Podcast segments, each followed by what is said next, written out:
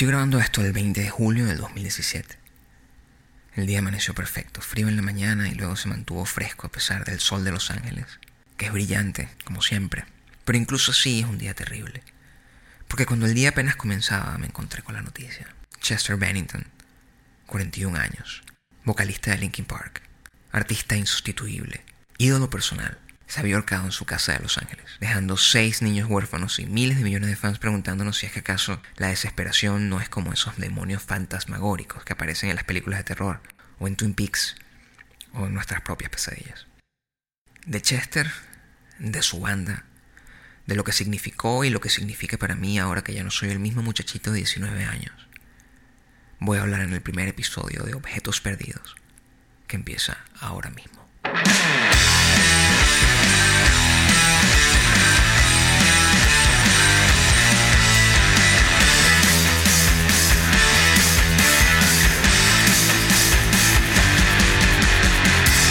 Mi nombre es Gabriel Torreyes y para hacer la historia corta, tengo la suerte de estar con la mujer más increíble del mundo.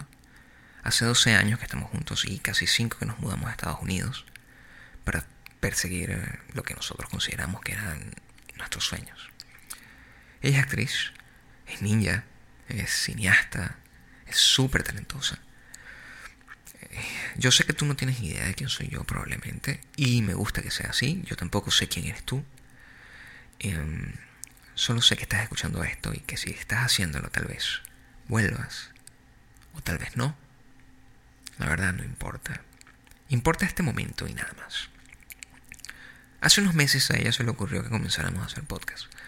Y nada elaborado, simplemente sentarnos a comenzar como lo hacemos todos los días y grabar esa conversación para subirla a su canal de YouTube, al menos una vez cada semana, y compartir con, todo el mundo lo que pensamos sobre cualquier cosa. La noticia del día, la última película que vimos, la serie que nos hizo quedar en casa durante el fin de semana eh, comiendo cotufas y en interiores, en ropa interior. El último cuento loco que nos pasó ese día y que bien podría ser la escena de una serie de televisión o de un libro incluso ambas cosas al mismo tiempo. Leí por ahí, y no me acuerdo de quién, que si contaras la vida de una persona con lujo de detalles desde que nace hasta que se muere, tendrías la mejor novela del mundo. Así que estamos obsesionados con contar esos pedacitos, de todas las maneras que se nos ocurren. Y a veces, cuando alguno de esos pedacitos, de esos objetos perdidos, como me gusta pensar que son, aparecen en el podcast que subimos en el canal de YouTube, siento que nombrarlos y ya no les hace justicia. Por ejemplo, hace una semana me tatué y lo que me tatué fue sacado de una película. Si en el podcast nombro la película y mal que bien trato de decir todo lo que pueda de ella, al final el podcast no es sobre la película, o sobre un disco, o sobre una canción, o sobre un artista, o sobre un libro. El podcast es sobre ese montón de cosas que nos gustan, y de cómo ese montón de cosas se complementan entre sí cuando estamos juntos. Es como si fuéramos una banda de rock de la conversación. Lo que ves o lo que escuchas en ese podcast son todas nuestras referencias bailando entre sí.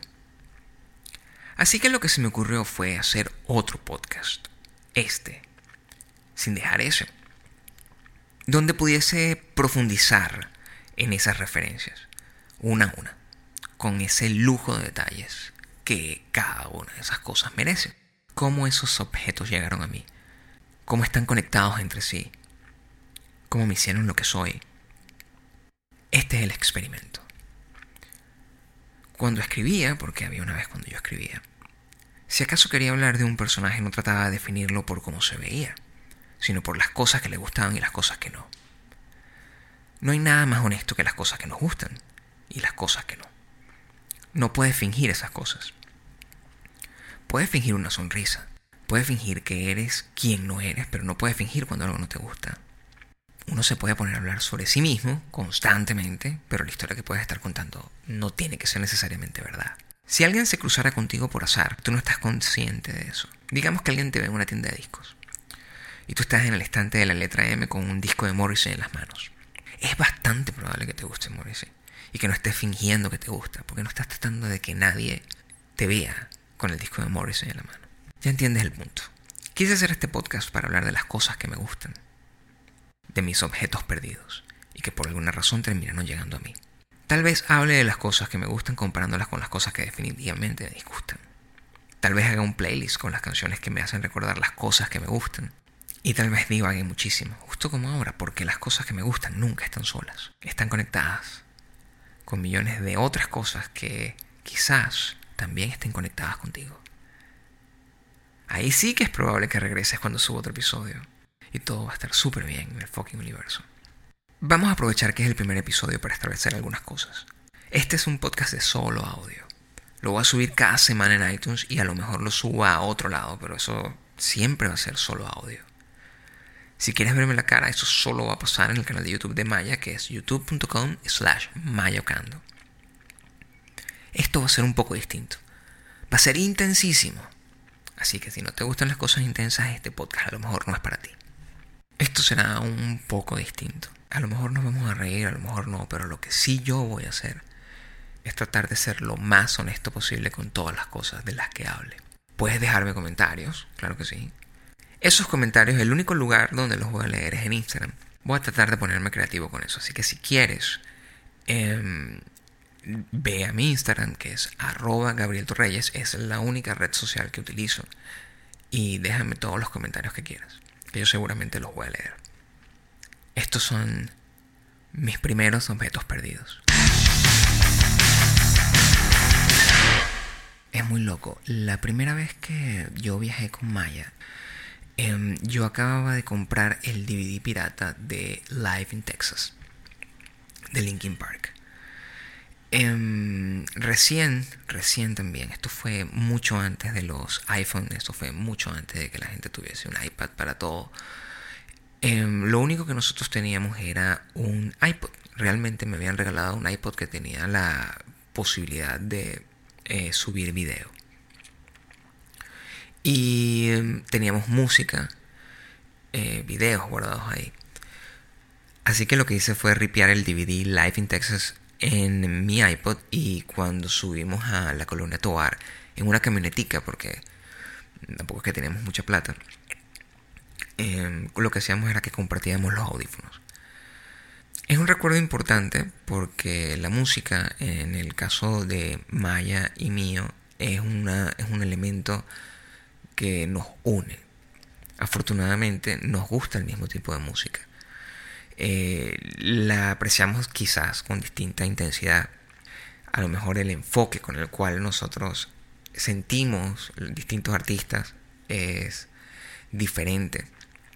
De repente para ella cuando ella escucha una canción de Radiohead, o cuando escucha una canción de Depeche Mode, o cuando yo escucho una canción de The Cure, o cuando yo escucho una canción de Guns N' Roses, quizás todas esas canciones eh, significan algo completamente distinto para nosotros, pero nos genera la misma emoción. Nos genera en, algunos casos una sensación de alegría, nos genera en otros casos una sensación de tristeza, eh, nos genera en otros casos una sensación de rabia. En particular, Maya y yo nos gusta estar tristes, eh, artísticamente inspirados por eso. Y me explico bien. Mientras quizá tenga mucho más sentido para algunas parejas el hecho de escuchar una canción para sentirse uplifting, cosa que también a nosotros nos ocurre.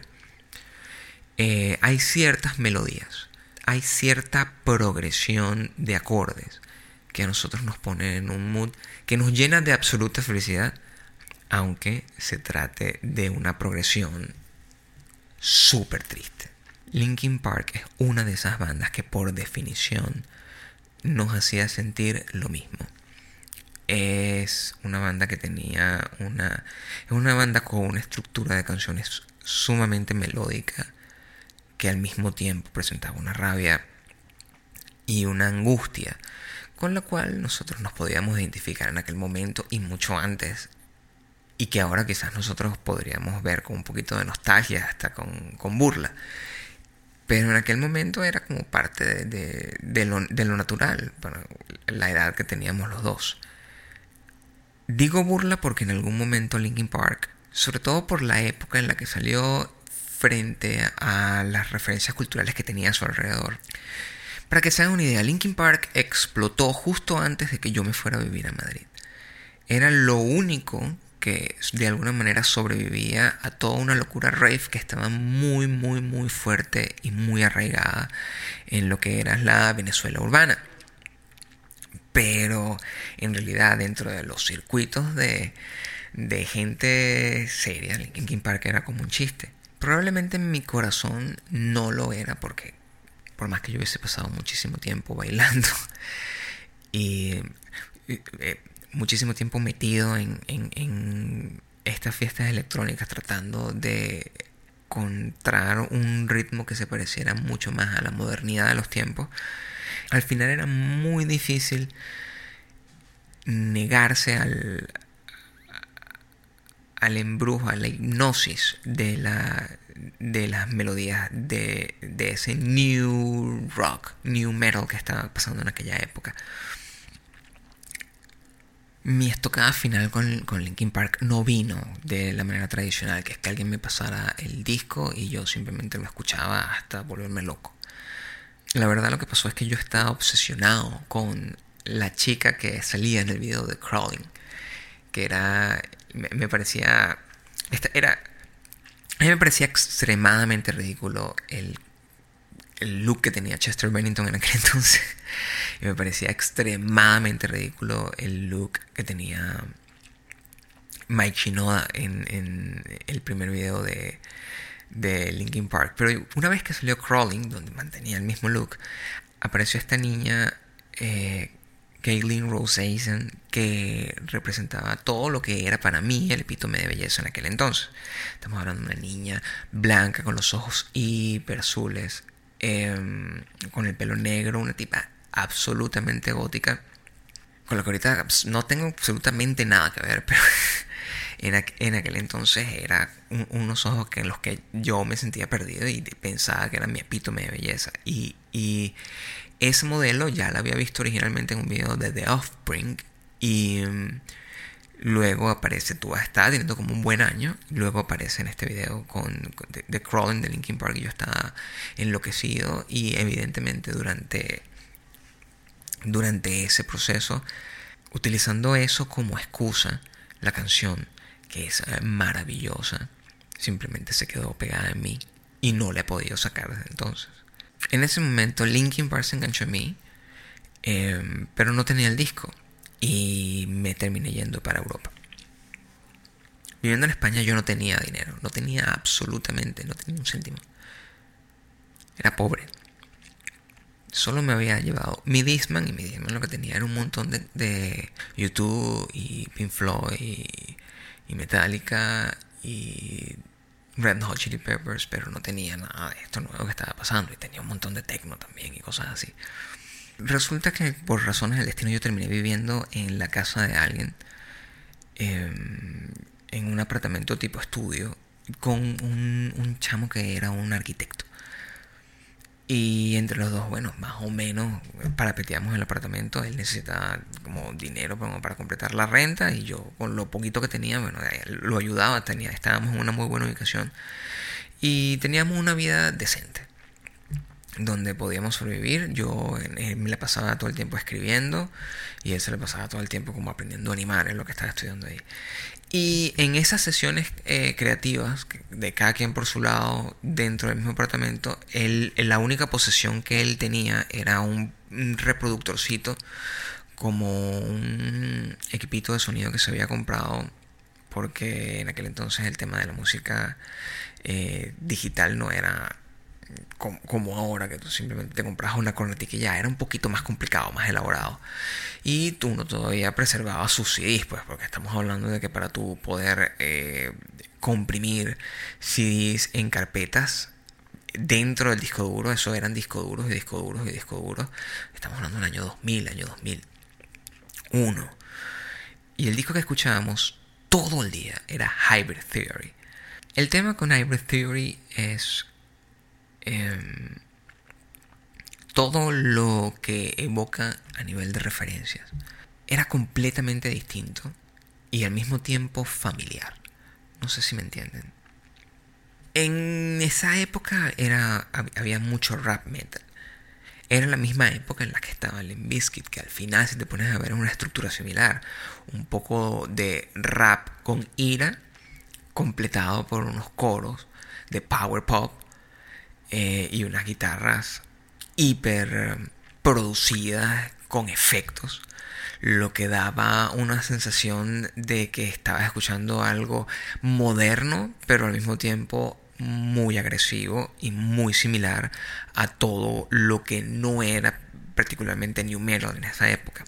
Eh, pero a mí me llamó la atención que el, enfoque que tenía Linkin Park, es particularmente en el disco Hybrid Theory, no era similar al enfoque que tenía Korn o al enfoque que tenía Limp Bizkit. De hecho, Korn en aquel entonces yo lo detestaba. Y era que de alguna forma las, las letras junto con la estructura sonora y con la composición conectaban con los adolescentes, que es un tema con el cual yo siempre me he sentido identificado, porque para aquel entonces, mientras yo estaba escuchando el disco de Linkin Park, lo que salió fue el primer boceto del el primer librito que yo escribí, donde el gran tema era la adolescencia y su frustración. Y de alguna manera como que se conectó el, el, mismo espíritu que estaba contenido en ese disco a lo que yo estaba escribiendo y la manera como el personaje que vivía en ese libro se sentía. Además de la composición en términos líricos y de la composición en términos melódicos, lo que más me llamó la atención fue el vozarrón de Chester Bennington.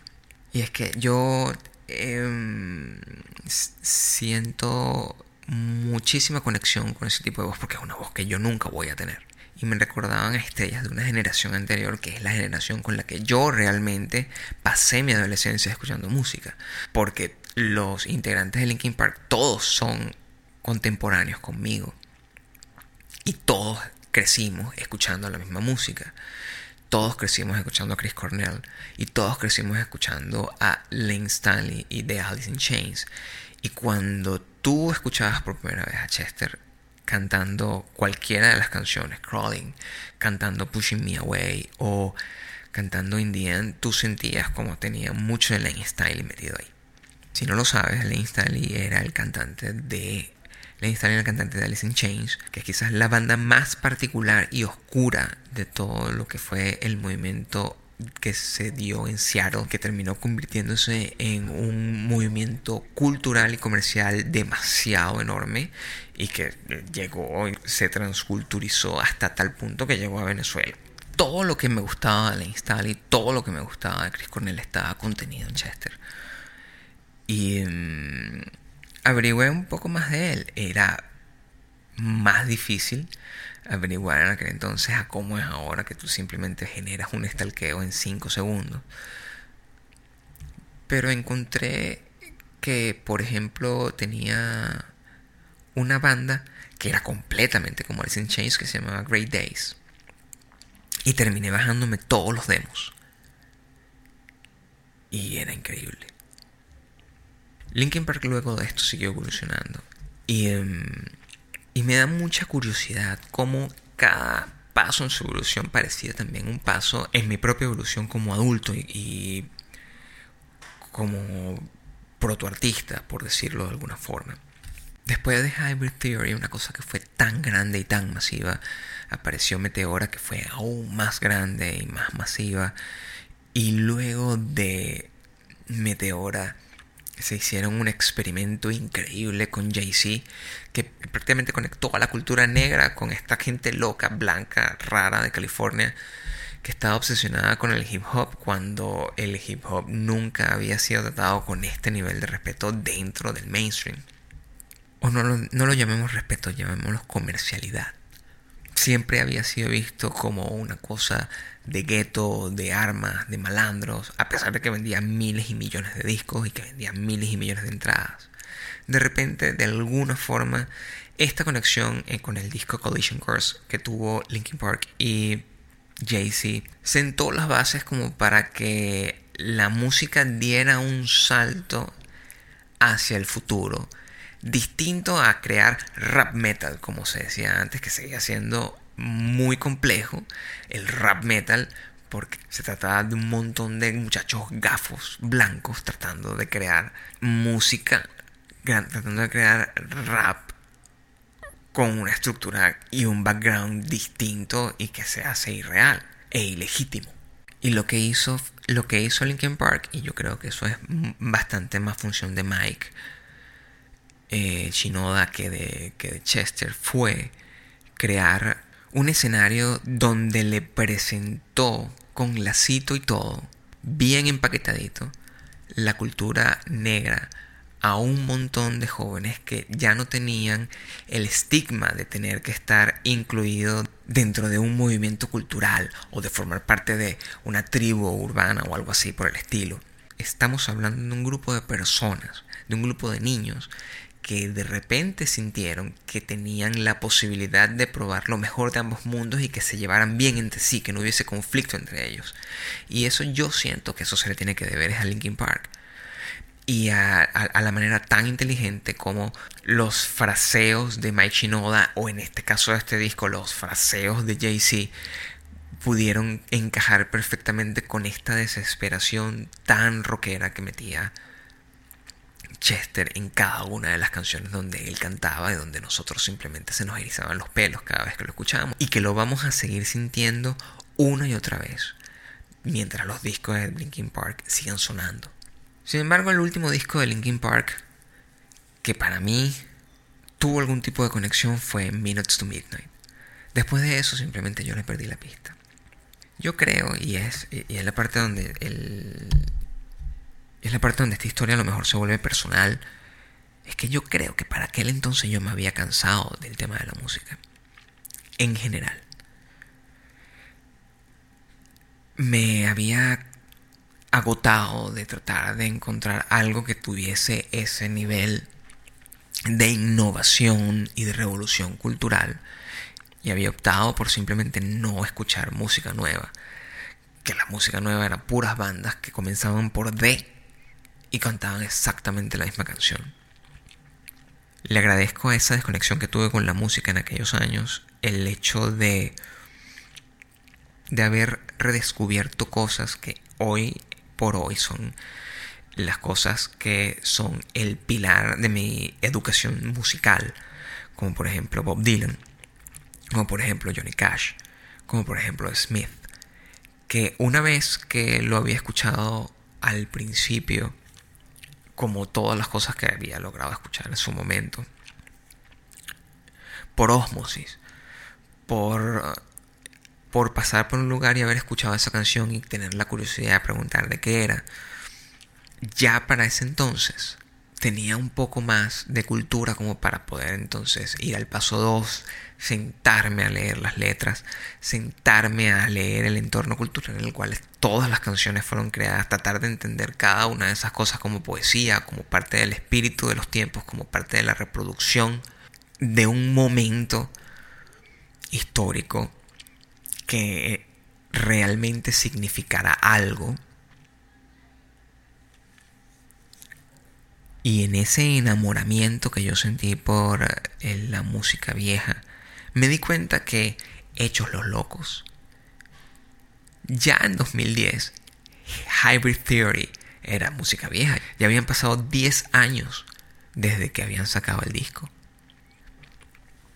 Y hay que verle la cara a 10 años en la vida de una banda y hay que verle la cara a 10 años en una persona que escuchaba Linkin Park cuando tenía 20, 21 años y que lo redescubre 10 años después y encuentra todo un montón de texturas y un montón de emociones que era imposible de ver con perspectiva cuando tenías 21 años y estabas sintiendo justamente lo que estaba sintiendo Chester o lo que estaba sintiendo Mike en el momento en que estaban cantando la canción. Y así debe ser cuando te encuentras con un libro que leíste cuando eras adolescente y lo relees 10, 20 años después y encuentras un montón de factores que se pueden volver hasta risibles. Pero sabes que en aquel momento, tal cual como todos los problemas y todas las cosas que pasan cuando eres adolescente, se ven mucho más grandes de lo que realmente son. Y es que yo creo que, es que yo tampoco era el mismo. Y cuando me refiero al mismo, no es lo obvio de lo mismo, de que sí, ya no era una persona de que tenía 20 años. Pero también era mucho menos talibán en el acercamiento hacia cualquier estilo musical que no fuera el, estilo musical que yo hubiese preferido. Ese absolutismo que te hace ser rockero y odiar todo lo demás que no es rock o escuchar música electrónica y odiar todo lo demás que no sea música electrónica o de que no puedas saberte una buena canción de salsa o de que no puedas considerar que una canción de salsa es buena porque sí.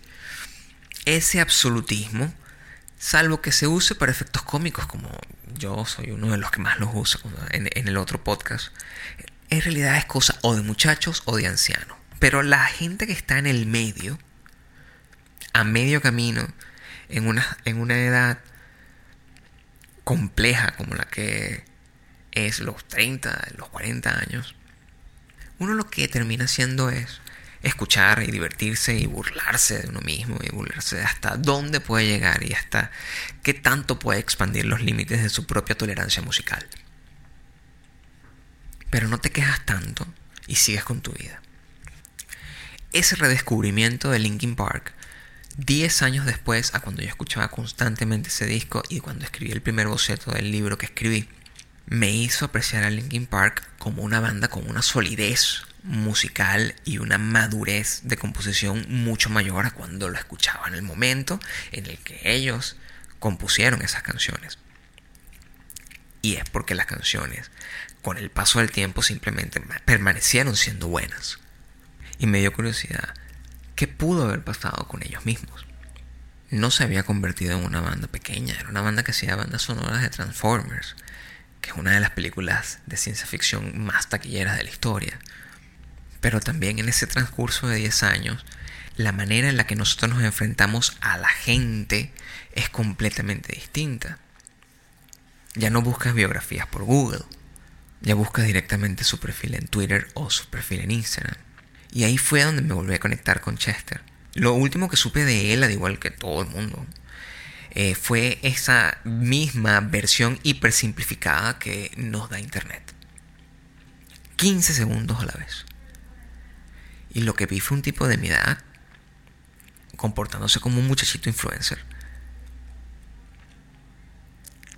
Feliz yendo a ver bandas como 21 Pilots y, haciendo chistes y usando los filtros y viviendo la vida con un poquito más de ironía y más relajado, sin esa intensidad que uno tenía cuando tenía 20 años.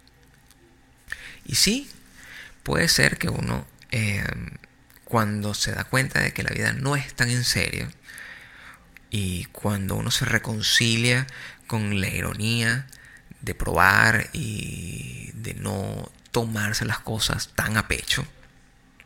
A uno quizás le dan esos ataques de buscar como de lugar ser relevante.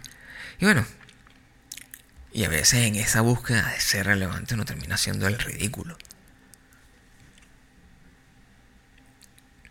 Uno termina poniéndose el filtro del perrito en Snapchat. O en el caso de Linkin Park terminan haciendo un disco que el 90% de los fans detestó porque no tenía absolutamente nada que ver con el tipo de música que los llevó a comprar el primer disco de Linkin Park en primer lugar. Pero yo tengo que confesar que eso no fue lo que me pasó a mí. Yo sí estaba completamente en shock. Yo no entendía qué tipo de música estaban haciendo, cuál era la, cuál era la búsqueda de lo que querían hacer. Pero igual yo compré mi disco en vinil y lo escuché tantas veces antes de que me llegara el vinil en las manos que hice que me gustara el disco. Y creo que Invisible o creo que eh, One More Light son excelentes canciones y creo que Heavy es una canción muy poderosa. Así esté plagada con referencias sonoras de Skrillex y con mucho pop. No se puede negar cuando escuchas el disco que Mike es un excelente compositor. Pero la razón por la cual uh, Fort Minor no es Linkin Park es porque Chester no está en Fort Minor. Aún así, en los momentos donde Chester brilla en este disco, vuelves a encontrar las mismas influencias que nos hicieron enamorarnos de Linkin Park la primera vez. Que son las mismas, nunca han cambiado. Sigue siendo Black Celebration de Depeche Mode. Sigue siendo eh, los acordes de The Cure. Tú sigues sintiendo que es la misma banda con el reto asumido de no morirse como la misma banda. Y es aquí donde la ironía entra. Cuando murió Chris Cornell, ya lo hablamos en el otro podcast. Quizás muchas de las personas que están escuchando eso no lo entiendan. Porque repito, la conexión natural con los artistas que admiras es normalmente una brecha generacional de 10, 15 años. Y ya Chris Cornell hoy estaría cumpliendo 53.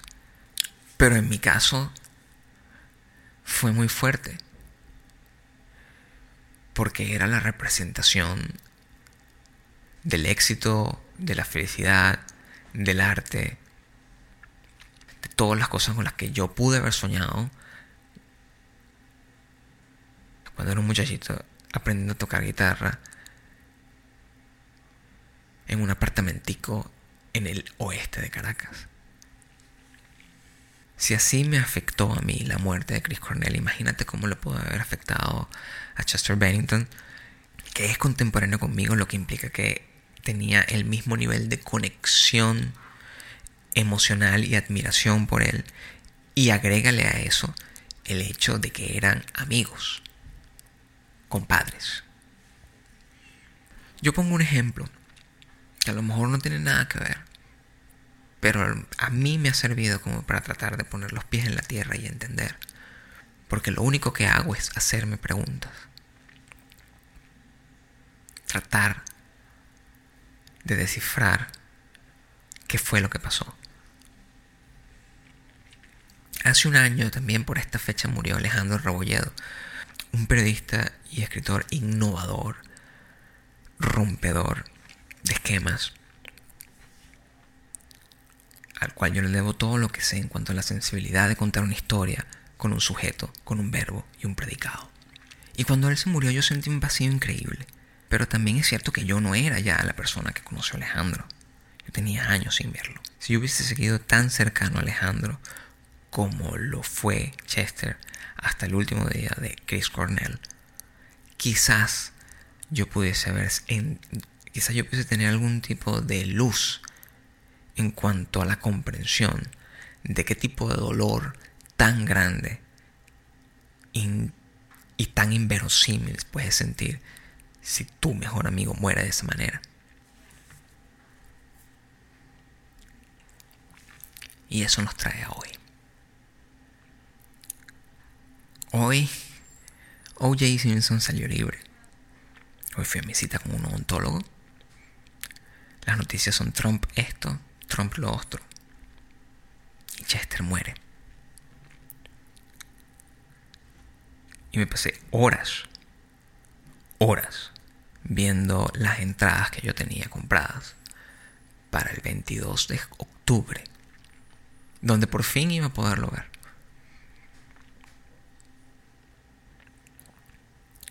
Y me da risa porque el egoísta que hay en mí se preocupaba por eso.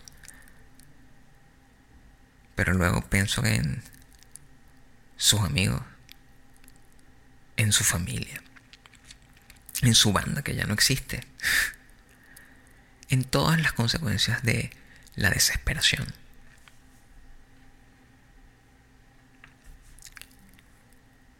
Y ese es el pensamiento que tuve en mi cabeza todo el día, la desesperación y la manía de compararse constantemente con sus ídolos. Yo lo haría. Esa es la pregunta que uno termina haciéndose. ¿Tú lo harías? La conclusión a la que llego es que siempre he pensado que lo que nos diferencia a los suicidas de nosotros es pasar de la pregunta al hecho, porque todos nos hacemos la pregunta. El arte, en su infinito impacto emocional, al menos el arte que a mí me gusta, es uno que me hace hacerme esta pregunta todo el tiempo, constantemente. Yo no creo que esa pregunta pase escuchando, no sé, despacito. Eso no significa que cada vez que escuches despacito no quieras matarte. Pero yo voy un poquito más allá y pienso que hacerse la pregunta, de hecho, evita que termines haciendo el acto.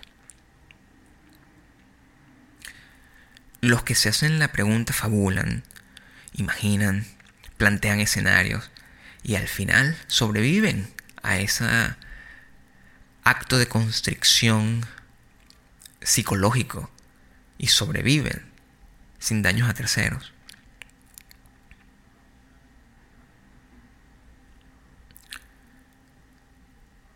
Y eso es lo que me quedó de hoy. Los que se quitan la vida no lo hacen por una canción, o por un libro, o porque vieron una película. Lo hacen porque hay algo que no está bien en sus vidas.